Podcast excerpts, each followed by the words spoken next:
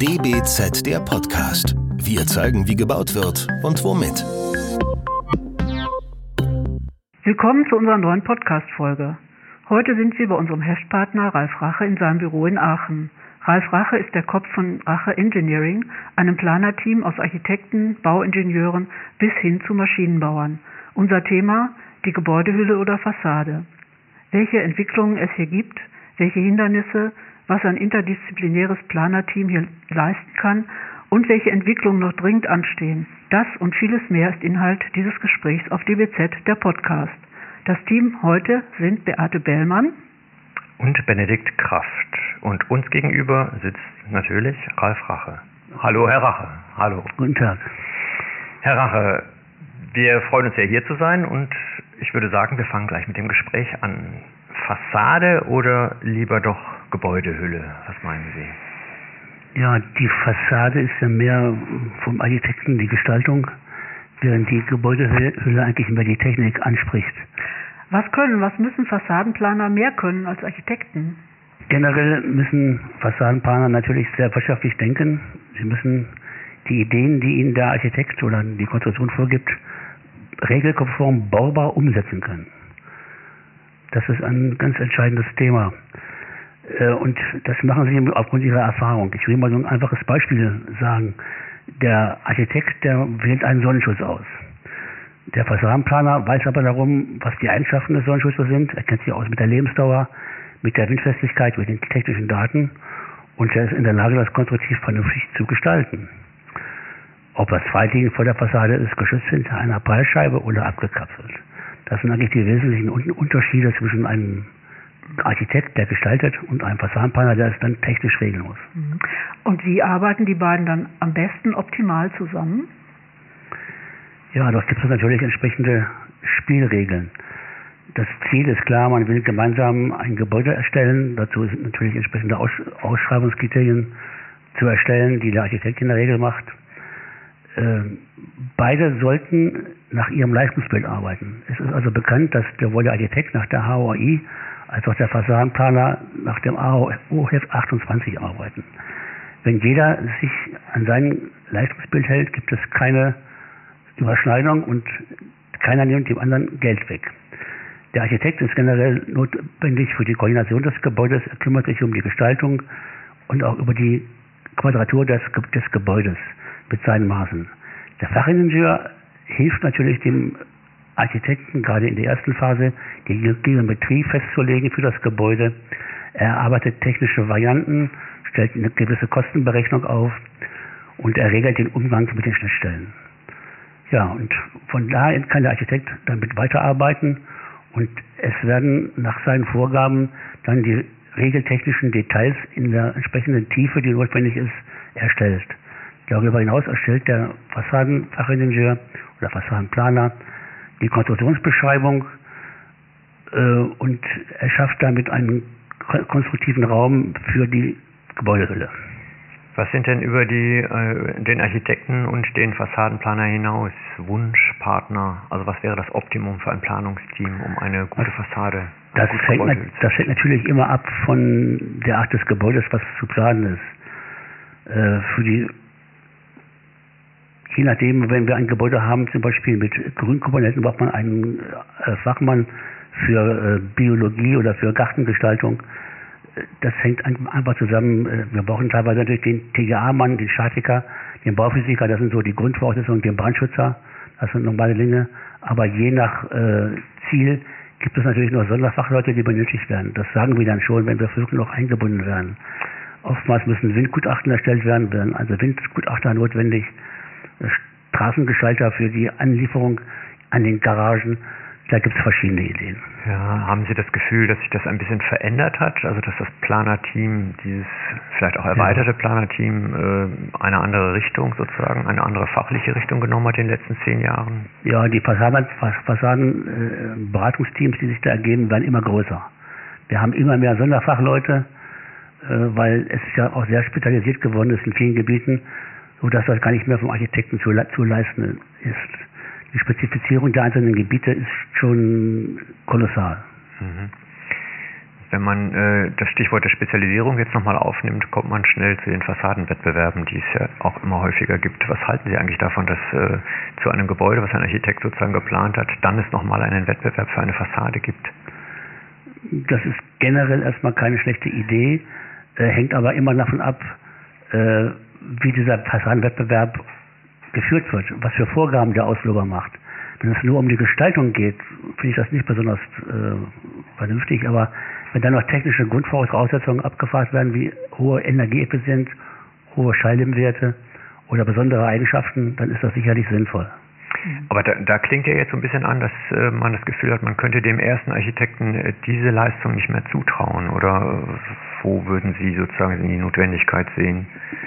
Ja, es, wir haben in der Vergangenheit Fälle erlebt, wo das tatsächlich so war. Ja. Ja, da wollte man aus Imagegründen vielleicht einen, äh, einen Stararchitekten haben für die Fassade. Die Hülle sollte dann der, Normal, der, der Normalo bauen. Ähm, ja, eine Gebäudehülle muss ja mehr können als nur gut aussehen.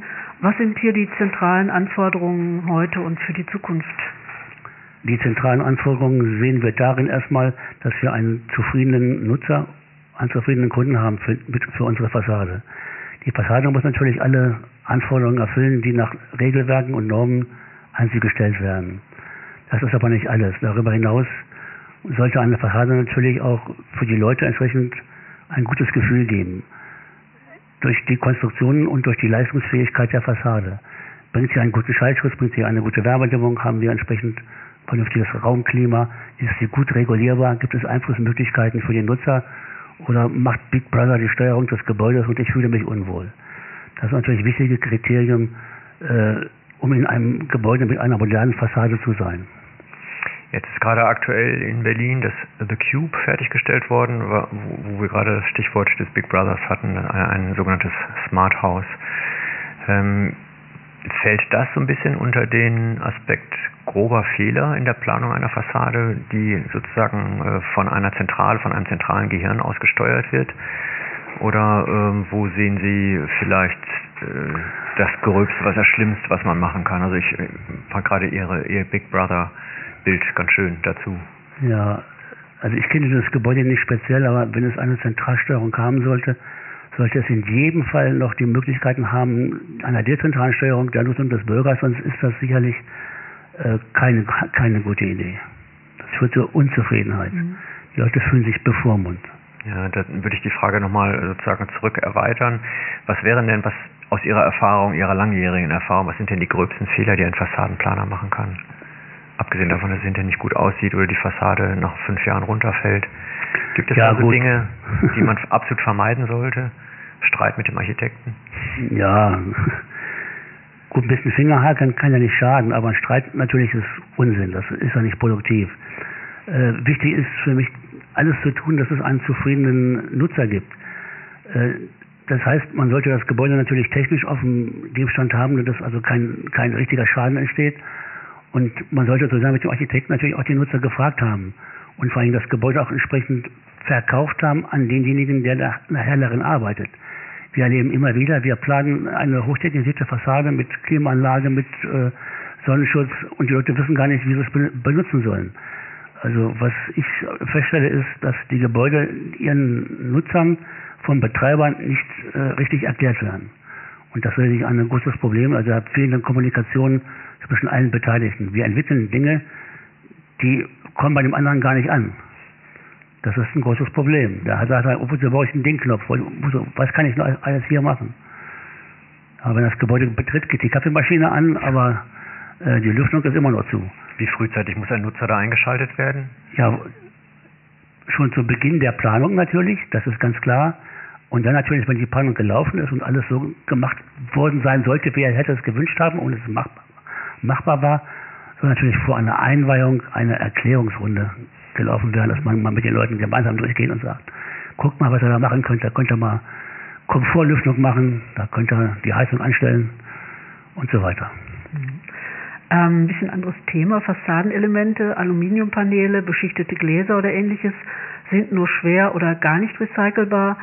Wie wird sich das Reduce, Reuse, Recycle in den nächsten Jahren bei den Herstellern widerspiegeln Und wo sehen Sie in diesem Zusammenhang die Verantwortung und auch vielleicht Einflussmöglichkeit der Planer? Ja, man sollte natürlich Materialien verwenden, die sich äh, leicht recyceln lassen. Da muss man sich also mit beschäftigen. Man muss vielleicht einige Konstruktionen ein bisschen anders gestalten, wie das heute der Fall ist, dass also die Materialien nicht so mit Komponenten verbunden sind, dass man sie nicht mehr auseinander bekommt. Also Aluminium kann man heute gut recyceln, ist auch heute schon, äh, wird auch schon groß gemacht. Wir bekommen heute schon am Markt Aluminiumprofile aus recyceltem Material, was natürlich enorme Energieersparnis betrifft in diesem Gebiet. Und so ist es eigentlich auch mit, mit allen anderen Materialien, aber man sollte da wirklich danach gucken, dass es Materialien sind, die auch wirklich äh, ja, kompostierbar, aber die also recycelbar sind. Mhm. Mm, das Thema begrünte Fassade ähm, ist ja immer wieder ein Schlagwort, das ähm, jetzt immer stärker in die Medien kommt. Was ist von solchen Fassaden zu halten und was ist auch zu beachten? Ja, zu beachten ist natürlich, dass die über ihre Lebenszeit auch, auch grün bleiben. Das heißt, sie sollten vernünftig durch, durchdacht sein, dass sie entsprechend auf die Jahreszeiten reagieren mit ihrer Be Bewässerung und mit eventuellen äh, Maßnahmen, sie zu kürzen oder entsprechend zu, zu düngen. Generell bin ich dafür sehr, dass man das Klima in der Stadt äh, entsprechend verändert, weil die Filterfunktionen für Feinstaub und auch Sauerstofferzeugung natürlich durch Pflanzen gegeben ist. Das hat sicherlich eine große Zukunft, zumal der äh, Wohnraum und der Arbeitsraum immer kleiner werden äh, durch die Ausbreitung der Menschheit in den Großstädten. Das ist sicherlich ein großes Thema. Auch für das Wohlbefinden der Menschen natürlich unverzichtbar. Sehen Sie denn an den Projekten, die es bis jetzt gibt, nicht auch diesen Aspekt des Greenwashings von Gebäuden, dass man äh, Fassaden einfach begrünt, so nach dem Motto, wir machen grüne Fassaden und wie kann man dem dennoch einen Nutzen abgewinnen? Äh, ja, da ist leider einiges dran, dass das nur der grüne Mantel wird. Aber das wird sich ja dann schnell herausstellen im Laufe der Zeit. Äh, es soll ja nicht nur in den ersten Jahren funktionieren, sondern auch noch über längere Zeit. Und da ist es kein Greenwashing mehr, wenn man entsprechend plant. Welche Herausforderungen sehen Sie bei Fassaden von Hochhäusern oder gar Skyscrapern? Man muss sich in diesen Gebäuden wohlfühlen. Das heißt, äh, für die Fassade muss man dafür sorgen, dass der Sonnenschutz vernünftig gewährleistet ist. Man muss dort mit neuen Technologien die Gebäude entsprechend so herrichten, dass sie nicht über, überhitzen oder nicht entsprechend auskühlen. Das kann man machen, indem man äh, schaltbare Vergasung einsetzt zum Sonnenschutz oder entsprechende Wandaufbauten in der Fassade wählt, die entsprechend wärmedämmend sind. Wichtig ist natürlich die, Licht, die Lichteinwirkung in diesen Gebäuden, dass man also doch sich gut fühlt und man ist je nach Geschmacksrichtung, äh, ob diese Räume einsehbar sein dürfen, können, müssen. Äh, man muss auch eine gewisse äh, Privatatmosphäre dann noch schaffen in diesen Gebäuden, dass man sich darin wohlfühlt. Ähm, Keine Grünanlegerbatterien, sage ich mal. Ja, gilt das nicht auch für Gebäude, die äh, unter 20 Meter hoch sind? Natürlich. Das gilt für alle Gebäude letzten Endes. Aber das ist natürlich bei so einem Hochhaus noch viel wichtiger, weil äh, diese Gebäude natürlich, man kann nicht einfach vor die Tür gehen und ist dann auf dem Weg. Ja. Das muss man alles in dem Raum ab, abtun. Dann. Das heißt aber, die Planung eines, äh, sagen wir mal, Mehrgeschoss-Familiengebäudes äh, ist die gleiche wie bei einem, äh, sagen wir mal, 30-geschossigen Bürogebäude? Nein. Den Anspruch an die Fassadenplanung. Die Anspruch an die Fassadenplanung ist bei einem Wohngebäude ein bisschen komplizierter, weil dort erfahrungsgemäß dann Balkone eingebaut werden, die das alles ein bisschen schwieriger machen. Ja, denn, doch, doch, doch gibt es ja Störungen der Gebäudeaußenhülle, weil das Tragwerk durch die ganzen Dämmzonen geht. Und das gibt schon konstruktive Herausforderungen. Also ein Gebäude, was ein Wohngebäude ist, stellt deutlich größere technische Anforderungen dar als ein Bürogebäude. Wenn Sie auf die vergangenen zehn Jahre in der Fassadenentwicklung schauen, was können Sie hier als wichtige Weiterentwicklung von Fassade, Fassadensystemen oder Fassadenmaterialien etc. erkennen? Ja, eigentlich erschreckend wenig, muss ich sagen.